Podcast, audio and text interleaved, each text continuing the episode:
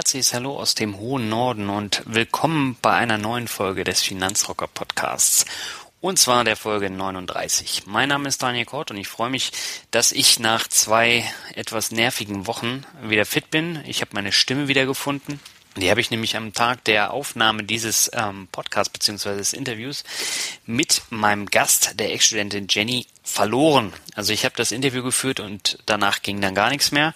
Und ähm, ich hatte da schon ziemliche Halsschmerzen und Kopfschmerzen. Und ich war auch nicht so ganz auf der Höhe. Das werdet ihr wahrscheinlich auch bei den Fragen merken. Und ähm, da war Jenny aber ordentlich äh, den Podcast gerockt und ich finde die Folge ist echt klasse geworden. Ähm, das liegt aber nicht an mir, sondern in erster Linie an meinem Gast. Und ähm, ja, in diesem Interview mit Jenny geht es äh, um ganz viele unterschiedliche Themen. Also ich habe das ja auch als äh, Leserinterview deklariert, einfach weil ähm, Jenny jetzt seit letztem Jahr erst anlegt und ähm, sich viel mit dem Thema Geldanlage, Sparpläne beschäftigt hat. Das werdet ihr jetzt gleich im Interview auch hören.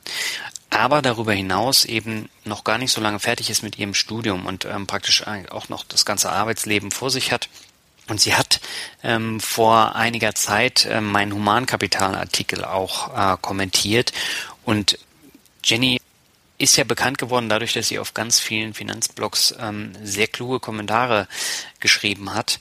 Und ähm, von daher ergaben sich dadurch einfach auch ähm, eine Menge Fragen, die ich gerne mit ihr besprechen wollte. Und deswegen habe ich sie eingeladen, bei dem Podcast dabei zu sein. Und ähm, das Interview ist wirklich klasse geworden und ähm, es geht über Humankapital, ETF-Sparpläne, ähm, Rente und wie du gerade als junger Mensch äh, das Thema Rente angehst. Und das ist natürlich ein Thema, was sehr viele Leute zwischen 18 und 30 ähm, beschäftigen sollte, aber nur die wenigsten interessiert ist, weil es eben noch so lange hin ist. Und deswegen fand ich es ganz erfrischend, mit ihr mal drüber zu sprechen. Sie ist erst ähm, 23 und ähm, gehört damit auch zu der Gruppe, die oftmals das Thema beiseite schiebt und auch das Thema Sparen, Geld anlegen. Und deswegen ist es ein sehr positives Beispiel und dieses positive Beispiel möchte ich mit dieser Podcast-Folge einfach mal vorstellen. Und ähm, mir hat das Interview trotz der Erkältung sehr viel Spaß gemacht. Und ich hoffe, du hast auch den Spaß. So, und jetzt möchte ich gar nicht mehr allzu viel erzählen. Ich würde sagen, gehen wir zu den iTunes-Bewertungen.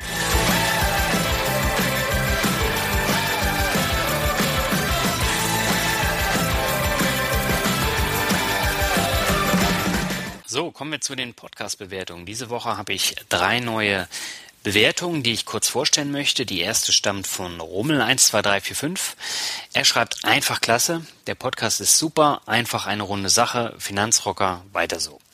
Ja, Rummel, herzlichen Dank an dich. Die zweite Bewertung kommt von 50 Pfennig. In Anlehnung an 50 Cent, wie ich ähm, denke. Und er schreibt weiter so, ich habe mich als Hip-Hopper nicht von dem Namen abschrecken lassen und es hat sich gelohnt. Ein spannender und umfassender Podcast rund um das Thema Finanzen. Mir gefällt die Mischung aus konkreten Tipps und guten Interviews mit interessanten Leuten. Das macht den Podcast abwechslungsreich, denn es dreht sich ja nicht nur ums Geld. Ja, an dieser Stelle auch an dich herzlichen Dank 50 Pfennig und bei den Hip-Hopern ist es ja auch so, dass ähm, die auch finanzielle Bildung brauchen. Also wenn ich mir jetzt äh, 50 Cent so anschaue, der ja ähm, angeblich pleite sein soll, oder hier diesen anderen Hip-Hopper, ähm, dem sie die Kreditkartendaten geklaut haben, weil er mit seiner schwarzen Kreditkarte in einem ähm, in einem Video rumgewedelt hat. Ähm, da kann ich mir vorstellen, da ist die finanzielle Bildung auch nötig. Gut, Spaß beiseite. Die dritte Bewertung kommt von The Freeman. Äh, er schreibt Pott mit Mehrwert. Wenn man sich anschaut, wie der Großteil der deutschen Bevölkerung mit Geld umgeht, sollte man Podcasts dieser Art in den Schulunterricht einbauen. Weiter so, Daniel. Ja, The Freeman, auch herzlichen Dank an dich. Wenn auch du mich unterstützen möchtest mit einer Bewertung, dann geh einfach auf iTunes, gib Finanzrocker ins Suchfeld ein und dann ähm, kannst du unter Bewertungen, Rezensionen eine Bewertung mit Text eingeben und ich werde dich dann auch in einer der nächsten Folgen vorstellen und du unterstützt mich dabei, in den iTunes Charts weiter nach vorne zu kommen. So, genug gelabert, auf geht's mit der aktuellen Folge.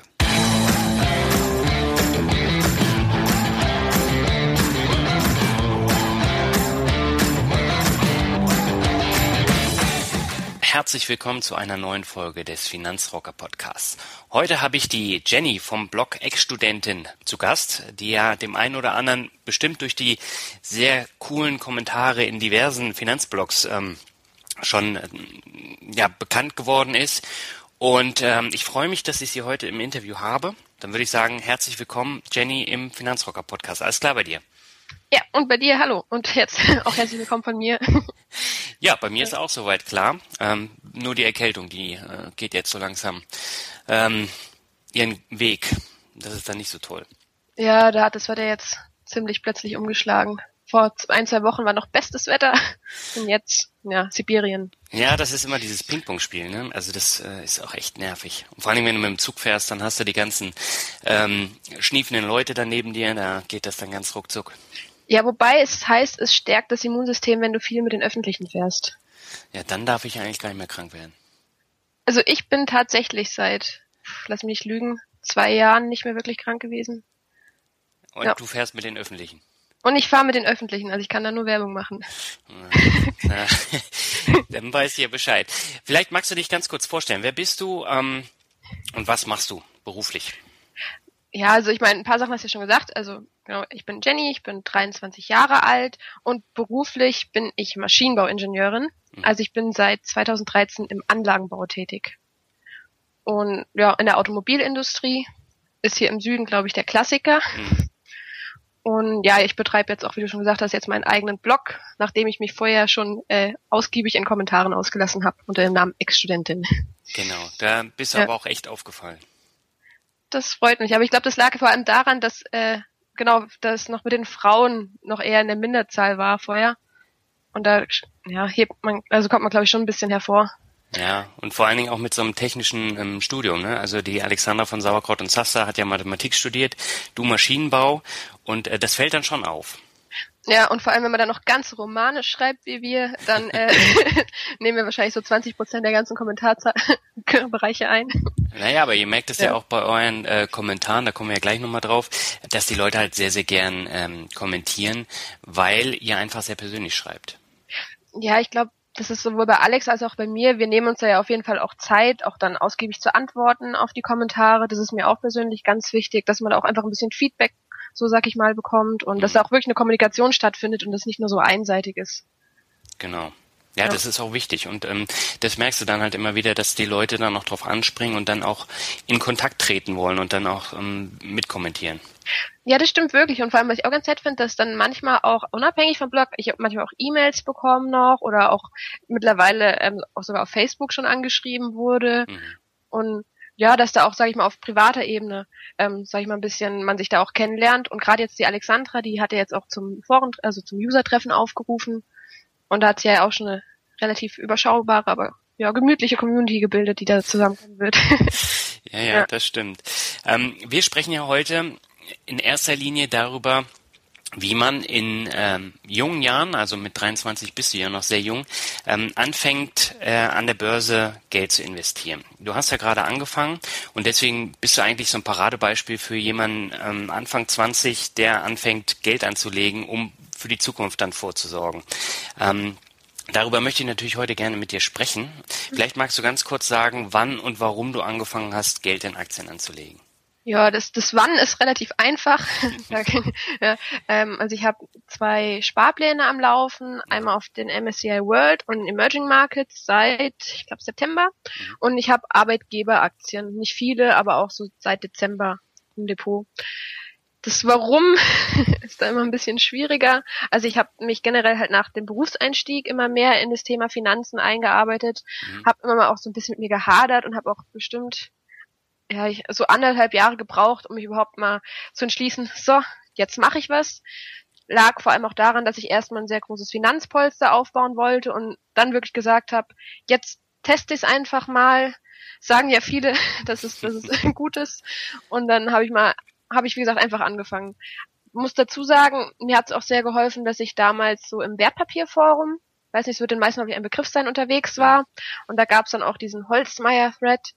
Und es war halt einfach furchtbar, also einfach so gut, äh, also nicht furchtbar, es war furchtbar ausführlich, ausführlich beschrieben und, und, und da hat man mal wirklich einen Einstieg ins Detail bekommen und nicht einfach nur kauf ETFs, mhm. sondern wirklich mal ähm, nach den und den Kriterien suchst du, suchst du auch aus, dass du da auch ein gutes Gefühl dafür kriegst, was für dich das Richtige ist.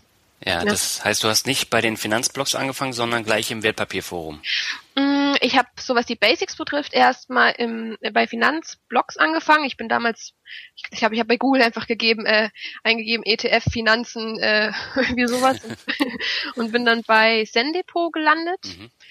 Und da hat, waren halt erstmal generell so viel auch Philosophie einfach erstmal ähm, sparen äh, oder warum du Geld beiseite legen solltest und warum passives Investieren. Mhm. Und, und dadurch bin ich dann eigentlich auch viele weitere Finanzblogs bekommen und dann aber auch relativ früh äh, zu den Foren ähm, habe ich dann gefunden. Also einmal das Finanzforum, das gibt's ja auch noch, das war so eigentlich mein Einstieg. Mhm. Und dann ging es in die Materie und da ist man dann beim Wertpapierforum ein bisschen besser aufgehoben. ja. Genau. Und der schon erwähnte Thread von äh, Holzmeier, der ist ja ähm, praktisch so ein Paradebeispiel ähm, für praktisch alle Grundlagen zum Thema ETF. Da steht ja wirklich alles drin. Ja, da steht echt alles drin, auch auch dann gerade der Umgang so mit dem Bundesanzeiger, dass man halt auch selber schauen kann, was ist Steuer einfach, mhm. weil gerade dieses Steuerthema, das das kam mir nämlich in den Finanzblogs zu der Zeit noch ein bisschen zu kurz. Es mhm. hieß immer nur Hauptsache passives Investieren, aber da war jetzt nie so wirklich gesagt worden, dass es auch da Unterschiede gibt bei den ETFs, dass man auch da einen ETF erwischen kann, gerade so Exoten, die auch relativ große Gebühren haben oder ja. gerade dann auch steuertechnisch nicht so einfach zu handeln sind. Mhm. Ja, das stimmt. Und äh, gerade dieses Thema beschäftigt ja auch die meisten. Und ja. ähm, da ist ja momentan gerade auch bei den ETF-Anbietern sehr viel Bewegung drin. Also gerade iShares versucht ja auch mhm. die ähm, Steuer transparent zu gestalten neuerdings. Ähm, und ähm, das vereinfacht das Ganze natürlich auch ein bisschen. Ja, da bin ich auch froh. Also ich habe auch auf diese Steuer einfach, wie gesagt, sehr großen Wert gelegt. Also ich habe von Comstage äh, habe ich ETFs mhm. und man kann da wirklich schnell mal sonst so eine Falle tappen, weil das liest man auch öfter mal in Foren. Ich habe folgende ETFs und dann das erste, was die Kommentare sind, ist erstmal, oh mein Gott, wie kommst du an die? Und weil sich manche da nicht richtig Gedanken drüber gemacht haben. Ja. ja. Was hast du denn für die Zukunft geplant? Möchtest du über deine Sparpläne hinaus ähm, noch weiter investieren in ETFs oder erstmal nur die Sparpläne und dann ähm, schauen, wie es läuft? Also ja, genau. Ich, ich schaue eigentlich erstmal gerade noch, wie es läuft so. Erstmal mich ein bisschen selber ein bisschen kennenlernen. Gerade dass jetzt an der Börse auch ein bisschen auf und ab, gerade mehr ab ist. Mhm. ist auch ganz gut, um sie erstmal kennenzulernen. Das heißt, meine Sparpläne, die lasse ich ganz im Sinne von Buy and Hold erstmal laufen. Das sind jetzt 150 Euro im Monat, mhm. wo ich mir denke, erstmal abwarten. Und an sich hatte ich zwar mal so den Gedanken, dass ich mal noch ein paar Einzelaktien wirklich dazu holen könnte, aber da bin ich langsam schon ein bisschen wieder am Zurückrudern. Haben mir auch viele prognostiziert. ähm, ja, einfach weil es furchtbar schwer ist, für sich eine optimale Lösung zu finden, weil man einfach den Markt über die Jahre nicht einschätzen kann. Ja, das ist auch generell ja. äh, eine Herausforderung, ne? ähm, dann ja. zu schauen, wie geht man dann damit um, wenn jetzt eine Einzelaktie, die man gekauft hat, nur noch die Hälfte wert ist. Das ist ja noch viel extremer als bei einem ETF, wo man weiß, es ist so breit gestreut, auf lange Sicht geht es eh wieder nach oben. Genau, weil es war jetzt gerade halt das VW-Beispiel, ist halt mhm. jetzt wirklich das Paradebeispiel schlechthin, wenn man sich gedacht hat, ah, hier, was schön bodenständiges, VW, stecke ich 5000 Euro rein, meine Sparte ist sozusagen, mhm. und dann zack, nur noch die Hälfte wert. Also ich glaube, das dämpft ganz schön und kann auch ziemlich demotivieren vor allem. Ja, und das geht ja ruckzuck. Also ähm, diese VW-Geschichte, die ging ja innerhalb weniger Tage um 40 Prozent dann runter. Und ähm, mhm. der ähm, höchste Punkt waren jetzt, ich glaube, 206 Euro. Und mhm. dann geht es erstmal auf 90 Euro runter. Und was macht man da? Also ähm, es fällt einem sehr schwer, da nicht panisch zu reagieren. Ja, und vor allem, ähm, eigentlich sind wir ja so in der Finanzler weg alle so diese typischen Buy and Hold ähm, Anhänger. Ja. Aber bei sowas, klar, Buy and Hold, was bleibt ja alles übrig, aber damit es jemals wieder diesen Ursprungswert erreicht, da können Jahre ins Land ziehen, wenn es überhaupt mal so schnell wiederkommt. Hm. Das ist halt schon ärgerlich, weil das Geld ist erstmal einfach ja nicht mehr da. Hm. Aber das heißt, ähm, möchtest du dann auch noch ein bisschen testen oder bist du da ähm, jetzt schon so weit, dass du sagst, ja, erstmal die nächsten Jahre nur ETFs? Ich glaube, das lasse ich so ein bisschen auf mich zukommen. Also ich denke, ich werde so wie vorher mit den ETFs ja auch machen, dass ich mich erstmal ein bisschen erkundige, was mhm. gibt's da noch, was könnte so mit, ja, mit meinen Einstellungen zusammenpassen. Ich lieb Eugel vor allem so auch mit vielleicht so ein paar Branchen-ETFs, gerade zur Gesundheit, mhm. ist halt die Frage, ob das nicht mal in den nächsten Jahren immer stärker wird. Ist ja die letzten Jahre, glaube ich, relativ gut gelaufen. Mhm. Oder ob man nicht doch mal so ein paar Blue Chips, also so ein paar bewährte Unternehmen dazu nimmt. Nicht nur deutsche, sondern vielleicht auch ähm, aus den US.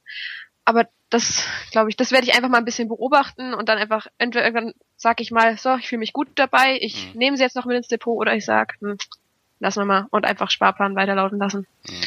Ja, ja, diese Branchenschwerpunkte, die sind schon ähm, sehr vielfältig äh, momentan. Es kommt ja jeden Monat ein neues ETF zu irgendeinem mhm. Bereich oder ähm, so ein Smart Beta ETF raus und ähm, irgendwann verliert man auch den Überblick. Und wenn man sich dann mal die Zusammensetzung ähm, genau anschaut, also jetzt MSCI World im Vergleich zu einem Branchen-ETF, sind viele Unternehmen da eh schon drin. Die sind da halt nur mhm. ein bisschen zentrierter drin. Ja, vor allem muss man auch immer mal gucken, wie breit der ETF an sich halt diversifiziert ja. ist. Ich meine, wenn man jetzt ein MSCI World hat mit ja, ends vielen Unternehmen ist das ja schon mal eine ganz andere Diversifikation, als wenn man irgendein ETF hat, wo letzten Endes vielleicht nur drei, vier große die Hauptträger sind. Mhm. Weil dann zieht es die natürlich auch runter, wenn das, wenn es da schlecht läuft. Also. Ja, definitiv. Aber du hast schon recht, das Thema Gesundheit, das wird äh, gerade in Deutschland in den kommenden Jahrzehnten eine riesige Rolle spielen, weil äh, die deutsche Bevölkerung ja immer älter wird und ähm, da muss ja das Ziel sein, dass die Unternehmen mehr ähm, praktisch auch ähm, gesundheitliche Geräte und Vorsorgeprogramme mhm. und so entwickeln, die dann dafür Sorge tragen, dass die ältere Gesellschaft dann auch ähm, gut leben kann. Ich denke auch so gerade so Medici äh, medizinische, also Hilfsmittel mhm. werden da wahrscheinlich relativ wichtig sein. Gerade wie du gesagt hast, gerade wenn es immer älter wird oder auch gerade im Bereich ähm, ja chronische Krankheiten, Medikamente, mhm. Krebsforschung. Also bei einer älteren Bevölkerung geht's, also gehen Krankheiten nicht aus. Ja, also ich lese ja. gerade ein, Buch über Afrika, da ist ja das genaue Gegenteil der Fall. Da ähm, hast du ja eine immer jüngere ähm, Bevölkerung. Also da ist es so, da hast du dann so ein 60 zu 40 äh, und bei uns ist es ja genau umgedreht und äh, entwickelt sich auch immer weiter gen 60, 65. Ja, da war ich ziemlich überrascht. Da habe ich gleich letztens gelesen, äh, gelesen, Durchschnittsalter in Indien 23, 24 oder so. Mhm. Ich glaube, das kann hinkommen, ne? Das ist äh, ja bisschen anders als bei uns. Ja, und glaub, Afrika ist dann ja. noch extremer und da mhm. muss sich ja vieles erst noch entwickeln. Und da ja. ist es so, dass die Chinesen zum Beispiel den Markt erkannt haben. Die sind da überall, also die haben da exklusive Handys und ähm, Solarpanels, die sie nur in Afrika vertreiben. Und ähm, die Europäer halten sich da zurück und die Chinesen verdienen sich da gerade eine goldene Nase. Ja, das glaube ich. Na gut, man muss halt einen Markt früh genug, sag ich mal, erkennen und dann gutes Näschen für haben. Definitiv. Welche Ziele verfolgst du denn mit deinen Investitionen? Das ist jetzt nicht alles nur für die Rente, oder? Nee, also ich habe das. nee, ähm, ich meine, ich habe jetzt in letzter Zeit einige Beiträge so zum Thema Rente geschrieben. Mhm. Aber eigentlich habe ich vor ein paar Monaten noch mal gesagt, dass ich mich um meine Altersvorsorge so, so wirklich gezielt noch gar nicht kümmere. Mhm. Einfach, was daran liegt, dass ich halt 23 bin und äh, bis es bei mir mal so weit ist, dass ich irgendwie mir ums Thema Renten groß Gedanken machen muss, das dauert halt noch ein paar Jahrzehnte. Mhm. Und das Leben dazwischen ist halt auch noch relativ wichtig. Ja. Und deswegen ist mein Ziel eigentlich bei den Investitionen erstmal überhaupt einen Einstieg zu finden, mich generell an die Börse äh, heranzutasten, mhm. weil ich letzten Endes einfach nur das Ziel habe, gut auf Dauer leben zu können und da nach dem Motto agiere halt, alles ist besser als nichts. Mhm weil es nie verkehrt ist, sich über seine Finanzen Gedanken zu machen, weil das in jeder Lebenslage hilft. Und was vielen ja auch wichtig ist, dass man, wenn man halt schon Geld spart, dass das halt nicht an Kaufkraft verliert. Mhm. Ich denke, das haben ja so die meisten eigentlich auf dem Schirm. Ja. Und wenn man dann halt im Alter zufällig auch noch von den Kapitalerträgen gut leben kann, hätte ich da jetzt auch nichts gegen. das ist ja. dann der nächste Schritt. Aber ähm, du, du sprichst ja gerade das aus, was ich auch immer wieder äh, erzähle jetzt im, im Blog und in meinen äh, Podcast-Folgen.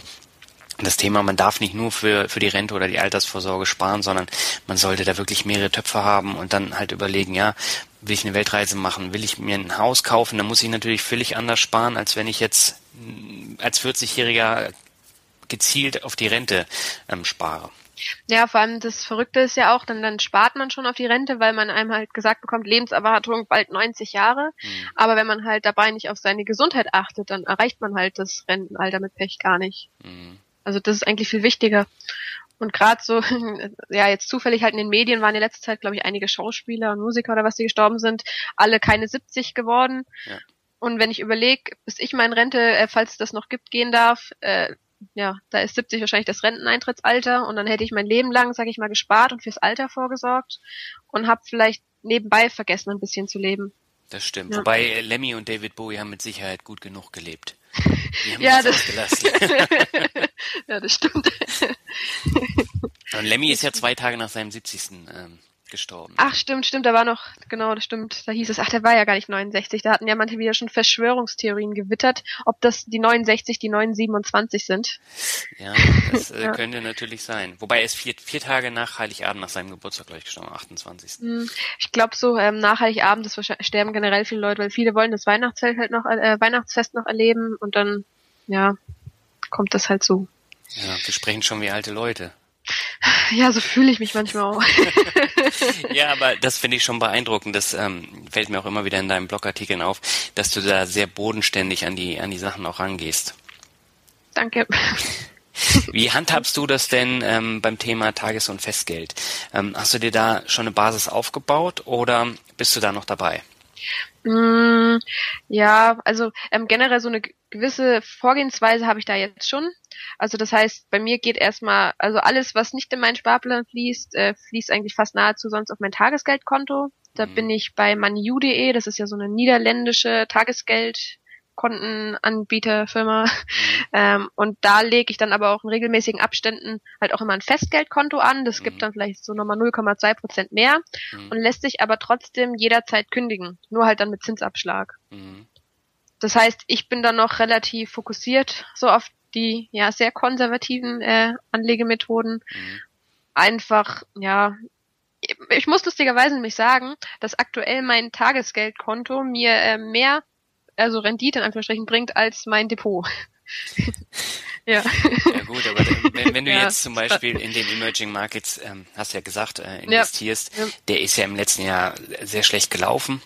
Mhm. Ähm, der hat ja auch einiges an Minus ähm, gebracht. Der MSCI World läuft jetzt momentan auch nicht. Aber das Schöne ist ja, wenn man im Sparplan investiert, dann äh, kauft man jetzt gerade günstig ein. Und wenn es dann in drei, vier, fünf Monaten dann wieder steigt, dann profitiert man halt dann auch davon. Ja, das stimmt echt. Aber gerade deswegen habe ich mir jetzt gedacht, selbst wenn ich jetzt, wenn ich jetzt zwei, drei, also man kann ja nie einen optimalen Zeitpunkt finden zum Investieren. Und, und da bin ich jetzt eigentlich auch ganz froh, den Sparplan einfach gemacht zu haben, sag ich mal, weil der läuft jetzt ich bin fast noch überlegen, ob ich den nicht jetzt in der Zeit ein bisschen erhöhe, wenn es gerade nämlich so im Minus steht. Mhm. Ähm, das ist wirklich die einzige Sache, die ich vielleicht mache. Ähm, und ansonsten bin ich aber trotzdem froh, dass ich einfach mein, mein, mein, mein Tagesgeldpuffer noch hab, mhm. weil den kann mir so schnell keiner nehmen. Und dann kann ich ja immer noch jederzeit, wie gesagt, entscheiden, ob ich jetzt mein, meine Beiträge erhöhe oder nicht. Mhm. Ja, weil ja. das ist immer ein, ein schwieriger Diskussionspunkt. Den habe ich auch gerade mit vielen, vielen äh, jüngeren Leuten, die dann sagen, ja, Tages- und Festgeld braucht ja keiner und das soll man lieber investieren. Ja, aber was machen die, wenn die auf einmal arbeitslos sind und dann ähm, Geld brauchen? Oder wenn das Auto kaputt geht, was auch immer. Ich glaube, das war letztens bei Kilian von Finanzdurchblick. Ich glaube, mhm. so heißt der Blog. Ja. Da hat er ja auch überlegt, ob er seinen Notgroschen nicht besser in Aktien anlegt. Und bei sowas, da, da schüttle ich halt, muss ich sagen, oft mit dem Kopf, ja. weil man gerade, wenn man vielleicht noch relativ jung ist, also gerade noch im Beruf als Berufseinsteiger, da muss man auch erstmal überhaupt zum Beispiel in die Arbeitslosenkasse, also überhaupt eingezahlt haben, um überhaupt Arbeitslosengeld zu erhalten. Ja. Und dann ist man ja manchmal auch dazu gezwungen, dann, weil man halt nicht auf Hartz-IV-Niveau oder ähnliches runterrutschen möchte, vielleicht irgendeinen Job anzunehmen, den man vielleicht so schnell gar nicht möchte. Mhm. Oder mal halt auch mit Gehaltseinbußen und so weiter.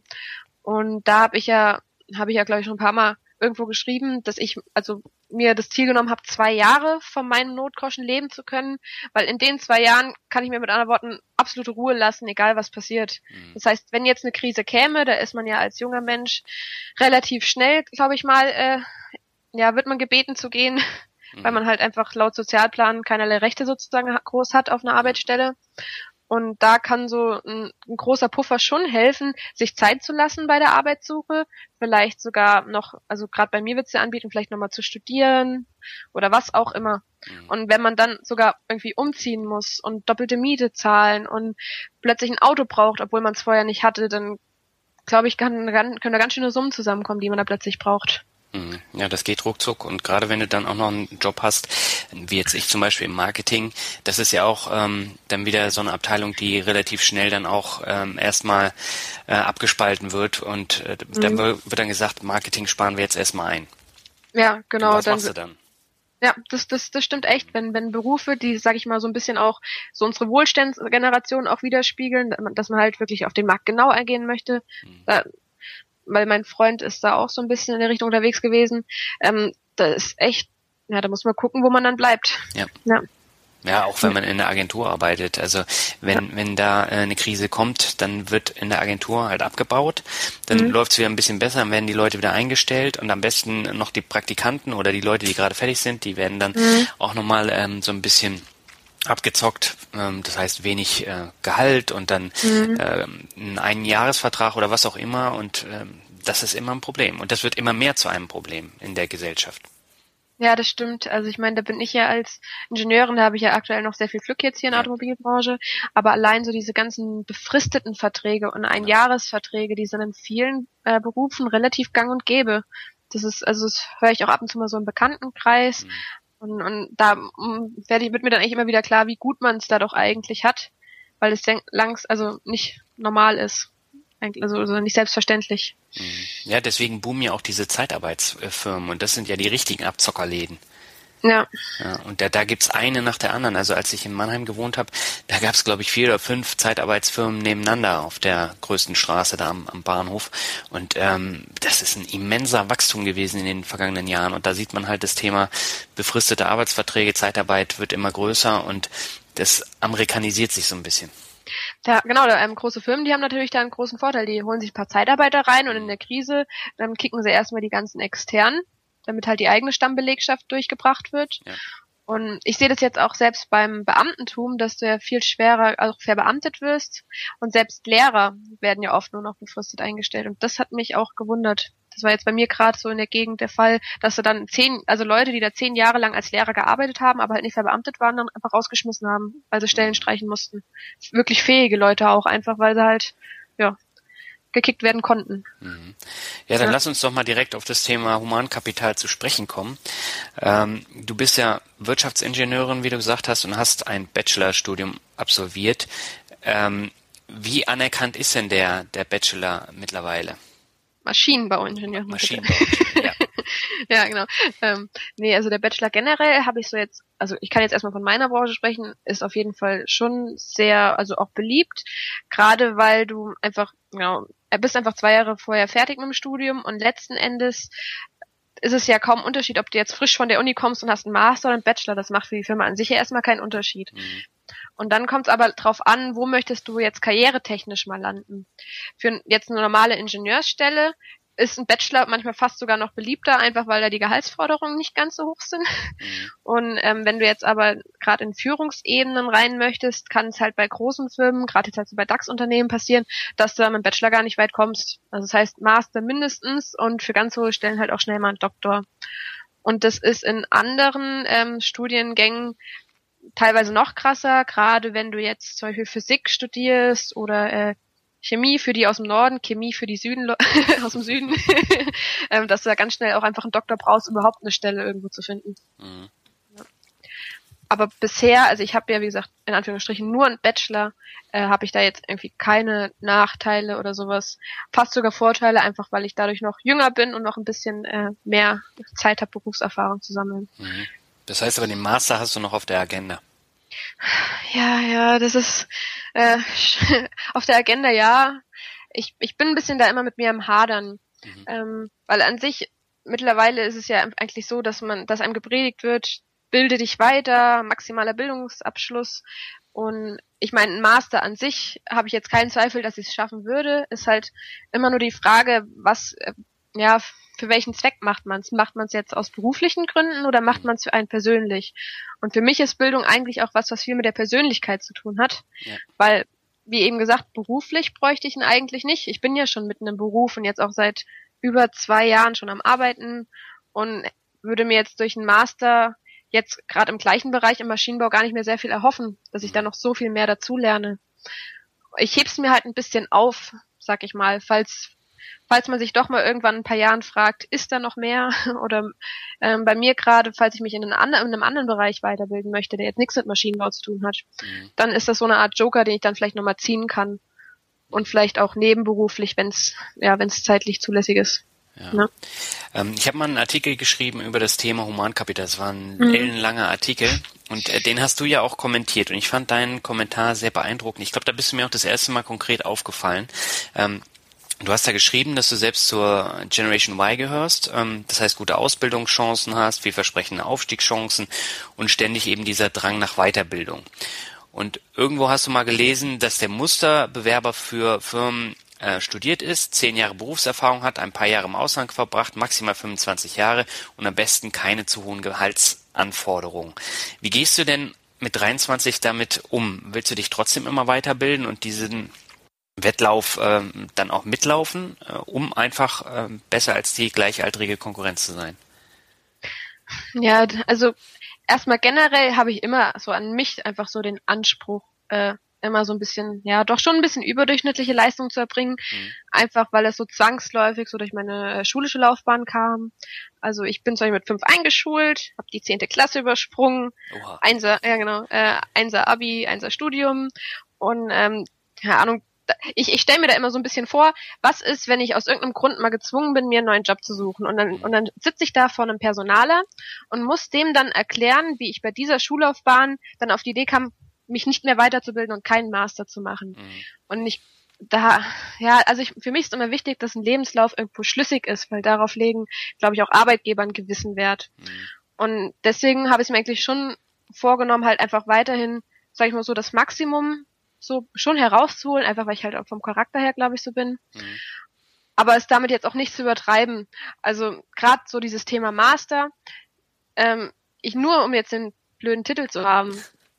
ja, so blöd es auch klingt. Also dafür studiere ich nicht. Mhm. Obwohl es manche aber wiederum machen, einfach weil sie sagen, ja, machst einen Master, kannst du, verdienst du mehr, kannst dich äh, bei ganz anderen Firmen irgendwo bewerben und, und da denke ich mir dann irgendwann, nee, da hört's auf. Also man muss immer gucken, dass man sich halt wohlfühlt, dass man halt auch persönlich irgendwo was mitnimmt und auch irgendwann mal sagt, nee, jetzt bin ich gerade zufrieden, so wie es ist und auch vielleicht in anderen Bereichen sich ein bisschen mhm. auch weiterbildet. Gerade bei mir jetzt so einfach so diese private Finanzen, was mich jetzt beruflich nicht weiterbringen wird, vielleicht. ja, mal gucken. Also ich, und einfach so auch fürs eigene Leben ein bisschen dazu lernen ja. und dass man nicht alles immer nur für irgendeinen Lebenslauf oder ein Blatt Papier macht oder nur für, um irgendeinen Schein zu kriegen. Ja. ja, das ist ein ganz wichtiger Punkt. Also meinen Lebenslauf habe ich ja auch immer wieder gepimpt, äh, habe das gemacht, jenes gemacht. Ich habe äh, ganz viele Praktika. Also ich bin ja mhm. ähm, Generation Praktikum und ähm, habe da äh, ich glaube 2001 hatte ich das erste Praktikum und ich habe insgesamt sechs, sieben absolviert. Ich war Chef vom Dienst beim Fernsehen äh, bei einem Regionalsender und habe alles gemacht und dann kommt dann trotzdem, ja, sie haben nicht genug Erfahrung und dieses und jenes ja. und da kommst du dir halt echt verarscht vor. Und mein, mein Abschluss, ähm, mein Magisterabschluss, den gibt's heutzutage gar nicht mehr. Da wird man teilweise noch angeguckt, was hast du denn studiert? Ja, das hast du irgendwo geschrieben. Das ist eigentlich mhm. total absurd. Aber heutzutage bist du so darauf getrimmt, auch manche Sachen einfach aus Prinzip für irgendeinen, wie gesagt, irgendeinen Schein für einen Lebenslauf zu machen. Das war, fing schon bei mir im Studium teilweise an, dass man ein paar Kurse freiwillig belegen konnte. Mhm. Und eins ging, glaube ich, halt um, was war es denn, Kupplungssysteme bei Autos. So, den, ja, genau, den Kurs habe ich mitgenommen, weil Automobilindustrie, ne? Muss man machen. Und dann gab es auch Asienmanagement. Das ist ja auch eher so ein neueres ähm, Fach. Und das haben auch dann einfach viele gemacht, einfach damit es halt auch dann im Zeugnis steht. Mhm. Weil gerade wenn du dann vielleicht doch mal auf Richtung Führungsebene gehst, sagen kannst, ja, ich habe hier Asienmanagement gemacht. Mhm. Und da habe ich dann wiederum gesagt, nö, das, weil das wären mehrere Nachmittage gewesen, halt auch noch zusätzlich zum Studium und da habe ich mir gedacht, nee, das, da konzentriere ich mich lieber auf mein Kernstudium und das lasse ich. Ja. Mhm. Vor allem, weil das so krass auch ist, man kann sich ja oftmals auch weiterbilden in vielen Bereichen, hat aber halt einfach am Ende keinen Schein dafür. Das heißt, ich lerne zum Beispiel, ähm, genau, also privat habe ich mich eh schon immer sehr viel mit Asien beschäftigt, habe sogar mal Japanisch gelernt. ja, genau. ähm, habe auch genau ein bisschen, also ein bisschen Programmierkenntnisse, aber ich habe es halt nirgendwo stehen. Das muss mir dann, wenn ich das jemals mal irgendwo sagen muss, am Arbeitgeber halt glauben oder nicht. Also ja, aber es bringt mir persönlich halt mehr, als wenn ich mich in einen Kurs setze, an dem ich am Ende aber gar nichts lerne. Ja. Und das habe ich auch ein bisschen immer bedenken, gerade wenn es jetzt darum geht, jeder soll, jeder soll Abitur machen, jeder soll studieren. Das, ja, finde ich gerade sehr kritisch. Also gerade wenn es um Abitur geht, wird angepriesen, immer mehr Leute haben Abitur mhm. und gleichzeitig, ja, also habe ich zwar ähm, also ich betreue bei uns ja schon die Studentenabteilung und die leisten auch echt so fachlich tolle Arbeit, aber die können teilweise nicht mal richtig Rechtschreibung. Und das ist dann, und dann denke ich mir eher, dass das, dass man dann halt auch inhaltlich natürlich darauf achten muss, dass das, dass man da auch was lernt und nicht nur am Ende irgendeinen Abschluss vergibt. Ja. Ja, nur weil es halt heutzutage in der Gesellschaft so verlangt wird oder dass auch viele Ausbildungen, die früher einfach eine ganz normale Ausbildung waren, mittlerweile zum Studium macht. Da musst du mittlerweile als Erzieherin schon studieren, damit du einen Job kriegst. Das ist doch irgendwie verrückt. Ja, ja, ist es auch. Und dieses Problem, das hast du ja auch in deinem Kommentar ähm, noch ähm, praktisch beendet, den Kommentar mhm. mit ähm, dem Satz, wenn alle nach Überdurchschnittlichkeit streben, wird die Latte wieder höher gesetzt. Und das ist ja dann ein Teufelskreis. Ähm, das ist ja so ein verschärftes Hamsterrad, ne? wo du dann mhm. immer laufen, laufen, immer mehr laufen musst. Und ähm, da ist halt die Frage, will man diese Überdurchschnittlichkeit halt das Leben lang erreichen und sich dann komplett dann auf, auf ähm, das Burnout dann freuen? genau, Burnout ist es. Ich denke, daran muss ich auch oft denken, dass Burnout halt einfach so eine typische, ja, Modekrankheit möchte ich es nicht nennen, aktuell ist. Mhm. Einfach weil man heutzutage das Gefühl hat, dass jeder überdurchschnittlich sein muss. Also, und das ist ja irgendwie wieder das Absurde daran, weil wenn jeder überdurchschnittlich ist, ist das ja wiederum Durchschnitt. Mhm. Und gerade jetzt, wenn ähm, ja, und jetzt gerade auch selbst im Ingenieurbereich gibt es ja auch, dass man irgendwann nach oben hin, sage ich mal schon, die Luft ein bisschen dünner wird, weil irgendwann sozusagen trennt sich ja schon die ähm, Spreu vom Weizen und dann ist halt immer die Frage, wozu möchte man gehören? Und meine Generation kriegt halt immer gepredigt, ihr könnt alles erreichen, was ihr wollt, ist ja auch so und stehen ja sämtliche Bildungsmöglichkeiten offen. Ja. Es ist dann letzten Endes aber irgendwann nur eine persönliche Entscheidung, wie weit mache ich? Ich meine, ich könnte jetzt auch sagen, wie gesagt, ich mache noch einen Master, ich mache noch einen Doktor, ich gehe fünf Jahre ins Ausland und klar könnte ich das machen und manche machen es auch. Nur dann ist halt immer die Frage, ist es überhaupt noch das, was einen glücklich macht? Mhm. Und überlastet man sich nicht auch irgendwann? Weil gerade wenn man sich so auf seine ähm, Ausbildung konzentriert, nebenbei aber, genau, es gibt ja viele, die machen es nebenberuflich, die nebenbei aber auch noch einen Job haben, der sie voll fordert, eine Beziehung, Familie. Und irgendwann klappst du da halt zwangsläufig zusammen, weil du die Erwartungen halt selber an dich sehr hoch steckst. Mhm.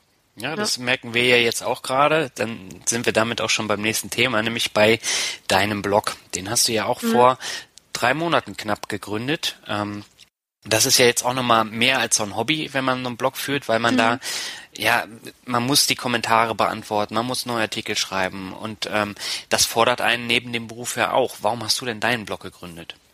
In erster Linie lag es einfach daran, dass meine Kommentare immer länger wurden in anderen Blogs. und ich dann irgendwann schon auch so abgedriftet bin, dass ich mir dachte, ah, kannst du es jetzt überhaupt noch schreiben? Weil so langsam ähm, hat es schon fast gar nicht mehr mit dem Ursprungsartikel zu tun. Mhm. Und ähm, irgendwann habe ich mir gedacht, na, Blog, ja, nein. Und dann hat mir auch die Alexandra und auch der, der Albert, ähm, also der Finanzvisier, dann auch irgendwann gesagt, ja, dann mach's doch einfach, wenn du, wenn du überlegst, es zu machen. Mhm. Und irgendwann habe ich mir gedacht, ja, dann starten wir es einfach mal. Nur mal so zum Testen. und ähm, der Vorteil von einem eigenen Blog ist halt auch einfach, dass man sich Themen widmen kann, die man, die einem einfach persönlich sehr wichtig sind. Ja. Und einfach dann nochmal äh, wirklich gezielt darauf hinweisen kann, hier, schaut euch das an. Oder gerade bei mir, ähm, ich bin ja selber noch jung und muss selber noch vieles dazu lernen, dass ich dann einfach auch die Gelegenheit nutze und sage, ich betreibe jetzt selber einfach noch mal ein bisschen Recherche dazu.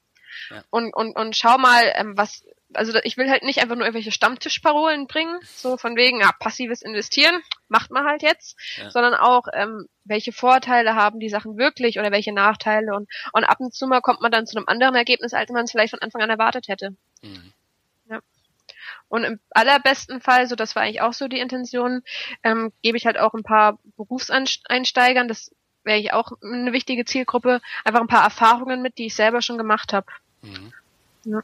Ja, das kommt auch ähm, so rüber. Und was ich besonders cool fand, du hast dich ja in einem sehr detaillierten Artikel über die Rente in, in Deutschland ähm, praktisch hast du den Artikel verfasst und das ist schon eher ungewöhnlich, dass sich jemand mit 23 schon so viele Gedanken auch mit den ganzen Statistiken darüber macht. Was war denn deine mhm. Intention dahinter?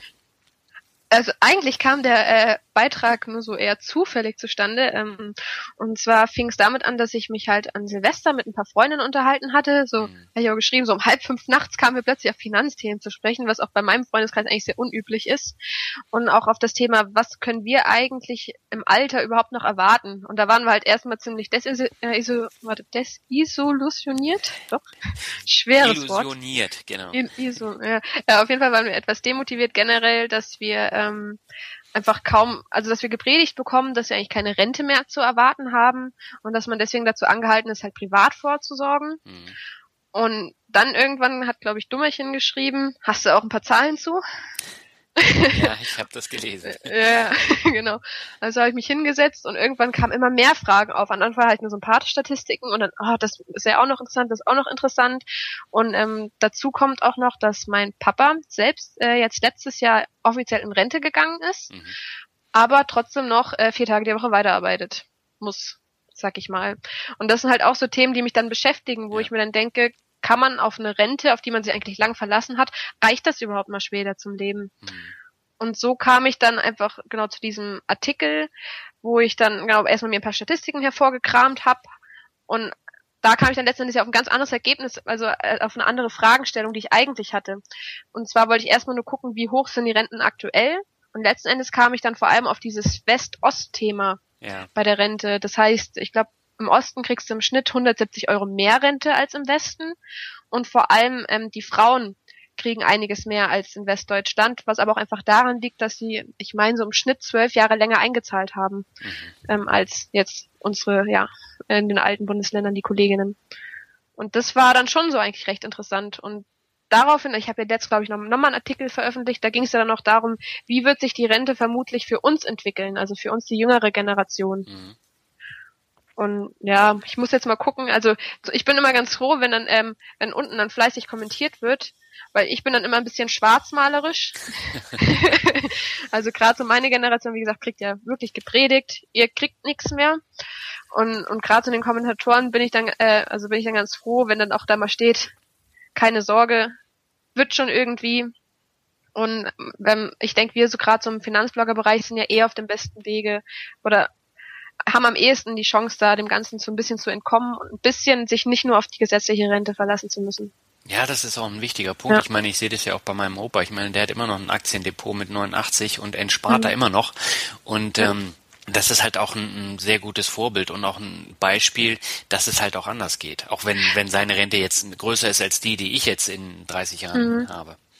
Ja, ich, ich höre mich bei sowas auch immer sehr viel um, wie es so im Bekanntenkreis läuft, weil ab und zu mal so unter hervorgehaltener Hand hört man dann doch mal den ein oder anderen Satz, was andere Leute so machen. Mhm. Und da gerade so was Thema Air Force betrifft, ist es immer sehr gemischt. Also es gibt manche, die sind damit sehr erfolgreich und haben auch für ihre Kinder dann so irgendwelche Sparpläne angelegt. Mhm. Das kriege ich so öfter mal mit. Aber gleichzeitig habe ich auch im weitläufigen Familienkreis eine Person, die hat in Fonds investiert und hat aber relativ alles verloren. Also da blieb mhm. am Ende nicht mehr viel übrig. Also es gibt immer, es ist so ein zweischneidiges Schwert ein bisschen. Also es kann so und so laufen. Und da naja. kommt es mit deswegen immer drauf an, dass ich das halt also auch selber sehr in der Hand habe, wie es läuft. Ja, und man muss auch einfach, für sich ja. selber ähm, ja. klar machen, was möchte ich, wie möchte ich anlegen, weil das ist echt wichtig. Und wenn du dann auf einen ähm, Bankverkäufer hörst, der dir dann irgendeinen Fonds empfiehlt, weil er da eine hohe Provision bekommt, ja. ähm, dann wird's halt schwierig. Ne? Und ähm, ich habe einige Beispiele, also ich habe ja selber in so einen äh, Dachfonds investiert und habe da horrende Verluste gemacht. Ich kenne aber noch andere Beispiele von anderen Banken, wo dann 15 Jahre in einen Fonds ähm, eingezahlt wurde und am Ende war das genauso hoch wie vorher. Genau, und solche Stories, die hat man halt öfter, weil mit Glück gerätst du da an einen Verkäufer, der der es wirklich gut mit dir meint, weil ja. er gerade einen guten Tag hat. Aber in den meisten Fällen hast du glaube ich, wirklich einfach Pech. Ich meine sogar, mein eigener Opa, der hatte auch so einen aktiven, äh, so einen aktiv gemanagten Fonds abgeschlossen. Und der muss dann überhaupt erstmal fünf Jahre oder so warten, bis es seine Einzahlbeträge wieder raus hatte. Und dann hat er es halt äh, gekündigt, weil er sich so betrogen gefühlt hat. Und das passiert halt ganz schnell. Und das ist nicht nur bei Finanzthemen wichtig, sondern eigentlich in allen Bereichen, auch gerade Versicherung ja generell, mhm. dass man kaum jemandem vertrauen kann, weil ich vertraue keinem, der mit mir sein Geld macht. ja. ja, wobei es gibt da ja auch gute Beispiele und ähm, man darf auch nicht alle Fonds jetzt verteufeln. Es gibt natürlich auch gute Fonds, die kosten dann halt ein bisschen mehr und wenn mir das ähm, das wert ist, dann kann ich da natürlich auch investieren. Also gerade im Afrika-Bereich, da ist es so, da gibt's äh, ein paar Fonds, fünf, sechs, sieben Fonds, die dann aktiv gemanagt werden. Und da ist die, äh, die Bandbreite der Performance von plus 11 Prozent im letzten Jahr bis minus 20 Prozent. Und äh, da siehst du halt, wenn du in den falschen Fonds investierst, hast Pech. Wenn du in mhm. den Markt, also in den Index investierst, dann hast du die breite Masse. Ja, also ich muss sagen, also ganz verteufeln tue ich es nicht. Also ein, bei diesem Silvestergespräch hat eine Freundin auch gemeint, dass sie auch so diese aktiven Sparpläne hat. Und da habe ich auch gemeint, so klar, wenn du dich damit wohlfühlst, Hauptsache man macht überhaupt was, aber ich sehe sowas eigentlich oft auch als Einstieg, sich dann vielleicht doch selber drum zu kümmern, weil man kommt eigentlich nicht drum rum, zumindest mal ein bisschen einschätzen können zu müssen, was wurde mir da eigentlich gerade angedreht, weil sonst bist du immer darauf angewiesen, dass dein, also dieser Bankverkäufer dich passend berät mhm. und, und, und die klingen halt alle immer furchtbar nett und vertrauenswürdig, also das ist halt die Gefahr. Mhm. Das heißt, du warst auch schon in der Bank, hast dich beraten lassen? Also einmal, genau, einmal so, das, ist, das finde ich immer ganz schlimm. Also kaum verdienst du das erste Geld und sei es in der Ausbildung, sind alle Menschen furchtbar freundlich zu dir. Du kriegst so viel Post. und äh, plötzlich kümmert sich jeder um dein Geld. Und ähm, Meinem kleinen Bruder haben sie zum Beispiel letztens einen Bausparvertrag in Höhe von 50.000 Euro angedreht und das hat mich echt geärgert, weil er mir das einfach vorher nicht gesagt hat, sonst hätte ich ihm mhm. davon abgeraten. Und auch bei mir selbst war dann halt so dieses Thema, ja, Riester-Rente oder immer so Berufsunfähigkeitsversicherung ist ja auch immer so mit das Erste, was dir angeboten wird. Ja. Sichern Sie sich jetzt Ihre günstigen Konditionen und ich war auch genau betriebliche Altersvorsorge, da hatte ich auch ähm, eine Beratung von der Firma aus und was der Typ da ja, also was der da so von sich gegeben hat, und ich habe mich ja schon da erkundigt, der hat mich teilweise einfach angelogen. Mhm. Und, und, und da bin ich deswegen schon sehr voreingenommen. Also ich möchte jetzt nicht alle über einen Kamm scheren, aber, aber manchmal bin ich am Zweifeln, ob die Leute überhaupt selbst richtig Bescheid wissen, so, so schlimm es klingt. Also. Mhm. Die meisten wissen es nicht. Also ich habe mich ja dann immer irgendwann die letzten Jahre hingesetzt und wollte direkt über Aktien und Fonds sprechen und äh, die meisten mhm. kannten die gar nicht. Ist mir bei mehreren Beratern äh, dann halt aufgefallen. Die kennen halt ihre Liste, die kennen mhm. die Standardwerte, äh, die Blue Chips, aber dann darüber hinaus wird schwierig. Ja, die, genau, die kriegen halt gesagt, was sie anpreisen sollen. Gerade so natürlich die aus dem eigenen Hause, die Angebote.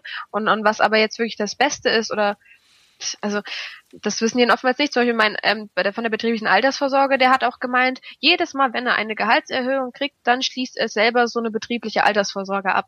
Hab ich ihm sogar, genau, ähm, also über die Erhöhung. Und das habe ich ihm sogar geglaubt, aber dann habe ich mir gedacht, ja, aber du musst bestimmt nicht die Provision zahlen.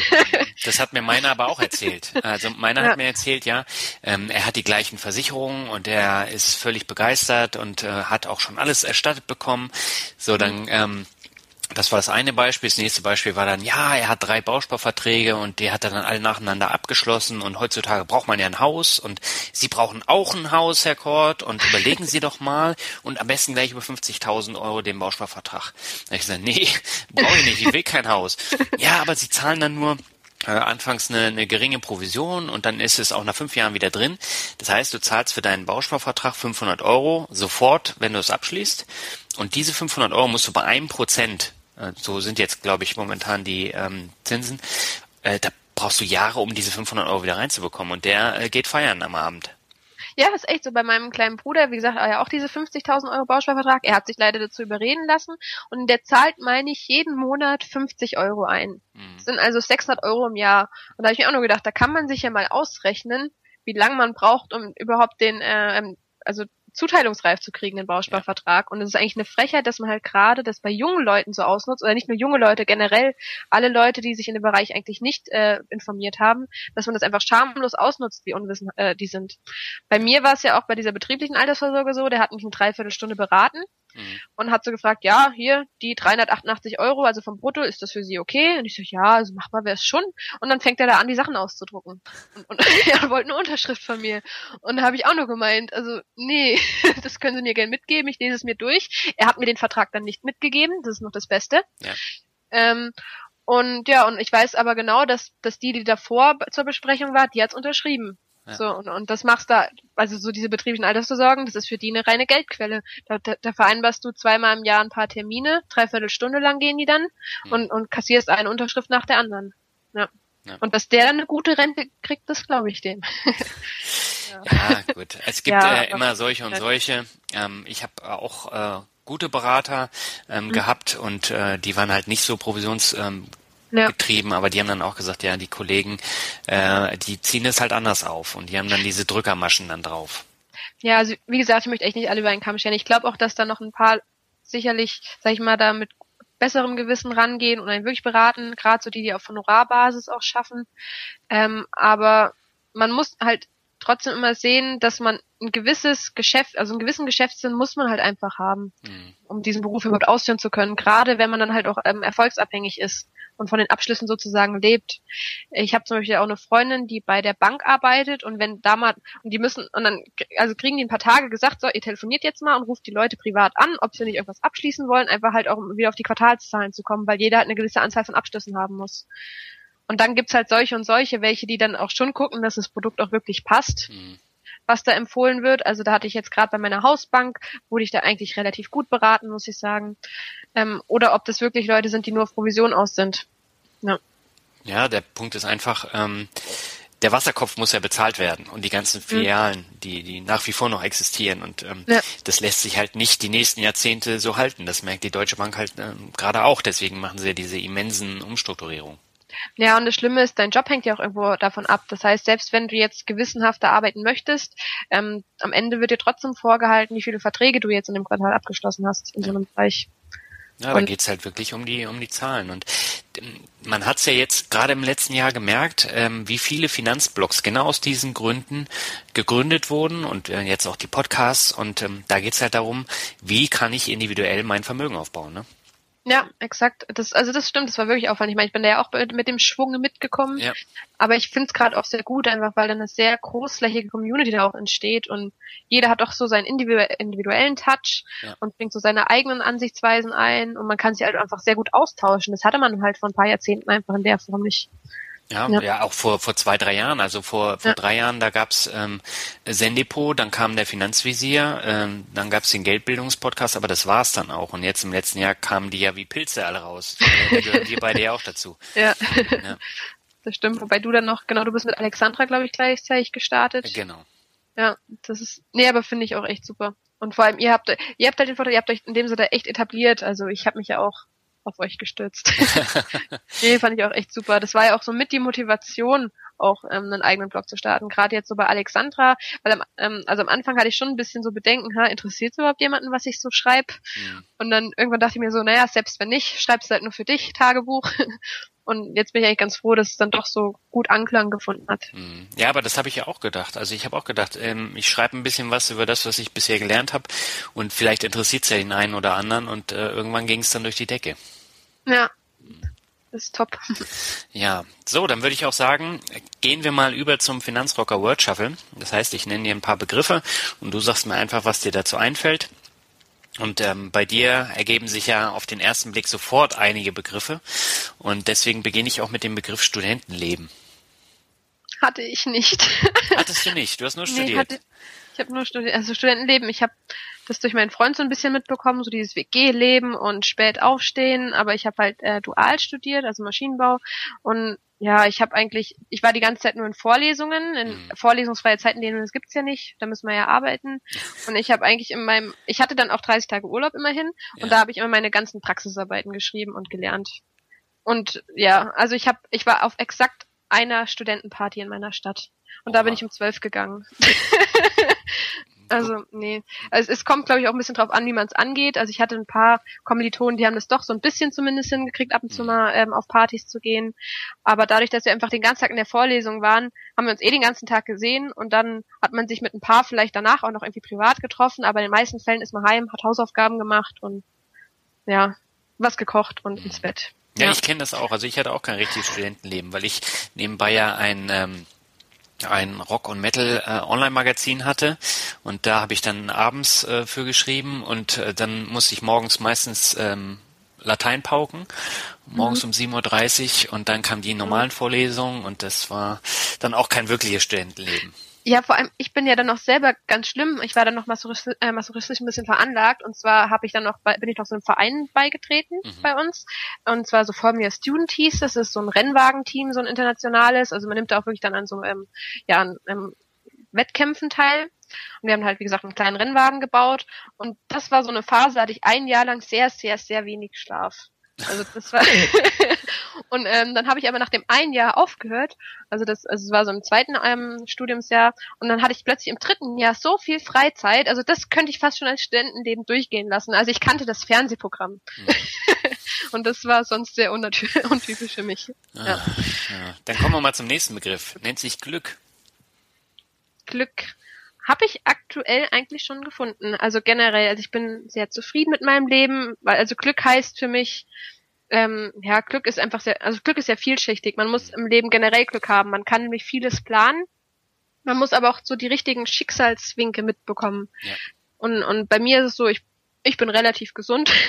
das ist schon mal wichtig. Mein, meine Familie ist auch soweit gesund. ich glaube, so Wehwehchen hat jeder. Mhm. Ich lebe mit meinem Freund zusammen. Ich, ich bin mit meinem Beruf sehr zufrieden. Und da, also ähm, genau, Glück hat einfach auch sehr viel für mich einmal mit so Zufälle zu tun, mhm. dass man einfach, wie gesagt, einen richtigen ähm, Weg eingeht, zufällig eher, und auch, dass man selber einfach zufrieden ist mit dem Leben. Das klingt doch ja. schön. Der nächste Begriff ist Rockmusik. Rockmusik, äh, höre ich ab und zu, aber nicht gezielt. Ich bin so ein typischer äh, Chart-Anhänger einfach. Ich schalte das Radio ein und bin zufrieden. Okay. Ja, ja ich habe äh, irgendwie nur sehr wenige Leute, die wirklich Rockmusik hören in meinen Interviews. Ja, ich, ich habe irgendwie, ich, ähm, ja, ich kenne viele Leute, die sich ja gezielt auf irgendeine Musikrichtung auch versteifen und ich glaube gerade so bei Rockmusik findet man da so einige Anhänger, die dann auch auf diverse Konzerte gehen. Ich glaube, ja. machen von Albert ja auch mittlerweile zusammen, ne? Ja. Ja, aber nee, ich habe mich da irgendwie nie so mit beschäftigt. Äh, Musik ist für mich was, was im Hintergrund läuft und da höre ich eigentlich fast alles. Okay. Ja. Der nächste Begriff ist Lifestyle. Ja, geht's ja auch in meinem Blog drum. Genau. Eins der Mottos. Ähm, Lifestyle ist für mich immer so dieses, ich, ich, ich, ich wüsste es vielleicht so rein rationell, äh, wie man es machen könnte, aber letzten Endes mache ich das, wie ich mich wohlfühle. Mhm. So, das ist für mich ein bisschen so eine Lifestyle, also gerade so Immobilien heißt ja immer Lifestyle-Entscheidung rationell, äh, also rational gesehen ist es eigentlich total unsinnig. So, so kommt man ja oft drauf, ähm, selber sich was zu kaufen. Aber letzten Endes sagt man dann, aber nee, für mich, für mein Gefühl, so für mein Wohlbefinden ist es aber wichtig. Und, und, und das soll ja auch mein Blog so ein bisschen da, ähm, sich widerspiegeln. Mhm. Einfach, dass ich mich, Hauptsache, man fühlt sich mit seinen Entscheidungen wohl. Das ist mir eigentlich wichtig im Leben. Ja. Der nächste Begriff ist Zukunft. Zukunft habe ich hoffentlich noch einiges vor mir. ähm, Zukunft. Ja, ich bin eigentlich sehr, doch zukunftsorientiert kann man schon sagen. Also ich, es gibt ja Menschen, die, so heißt ja immer, so älter man wird, desto mehr bezieht man sich auf die Vergangenheit. Dann gibt's wiederum Menschen, die sich eigentlich nur immer sehr auf dieses Hier und Jetzt ähm, fokussieren.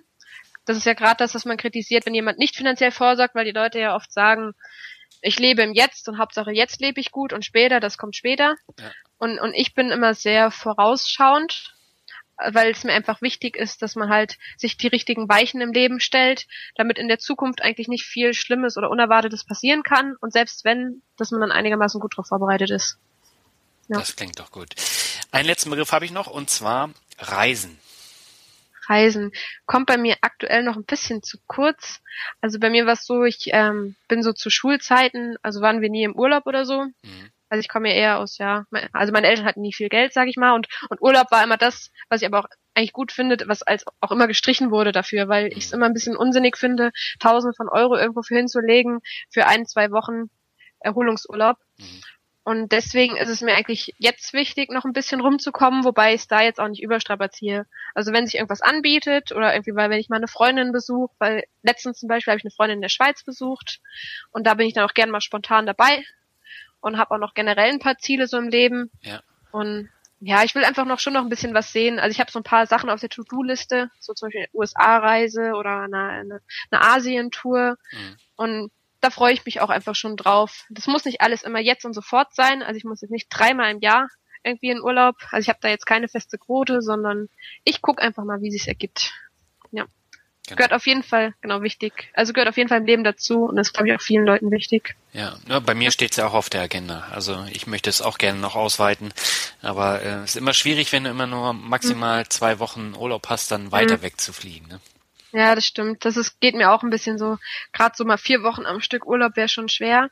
Ja. Aber letzten Endes muss man halt gucken, dass man so eine Reise auch gewissermaßen gut plant, dass man auch sehr viele Erinnerungen ähm, dann mitnimmt. Weil das ist mir eigentlich wichtig, dass man also nicht einfach das Geld nur so verpulvert und weiß gar nicht mehr wofür, ja. sondern, ja, das, sondern dass man da wirklich, sag ich mal, ein Leben lang noch von zehrt. Das war doch ein schönes Schlusswort. Jenny, ich danke dir ganz herzlich für das wirklich spannende Interview. Das ist ja ein bisschen ausgeartet. Mal wieder, wir haben fast die Stunde geknackt. Ähm, ja. hat aber sehr viel Spaß gemacht, deswegen vielen Dank. Nee, hat mir auch Spaß gemacht. Also ich habe zu danken, dass du mich überhaupt gefragt hast. Naja, ich denke, du kannst hier massig Mehrwert ähm, mitnehmen als Hörer. Und ähm, von daher war es genau die richtige Entscheidung, ähm, mit dir das Interview zu machen. Vielen Dank. Nee, freut mich wirklich. War sehr, sehr angenehm. Das freut mich zu hören. Dann wünsche ich dir noch einen schönen. Tag und bis zum nächsten Mal. Wir hören von Genau. Dann tschüss. Ciao. Bis dann.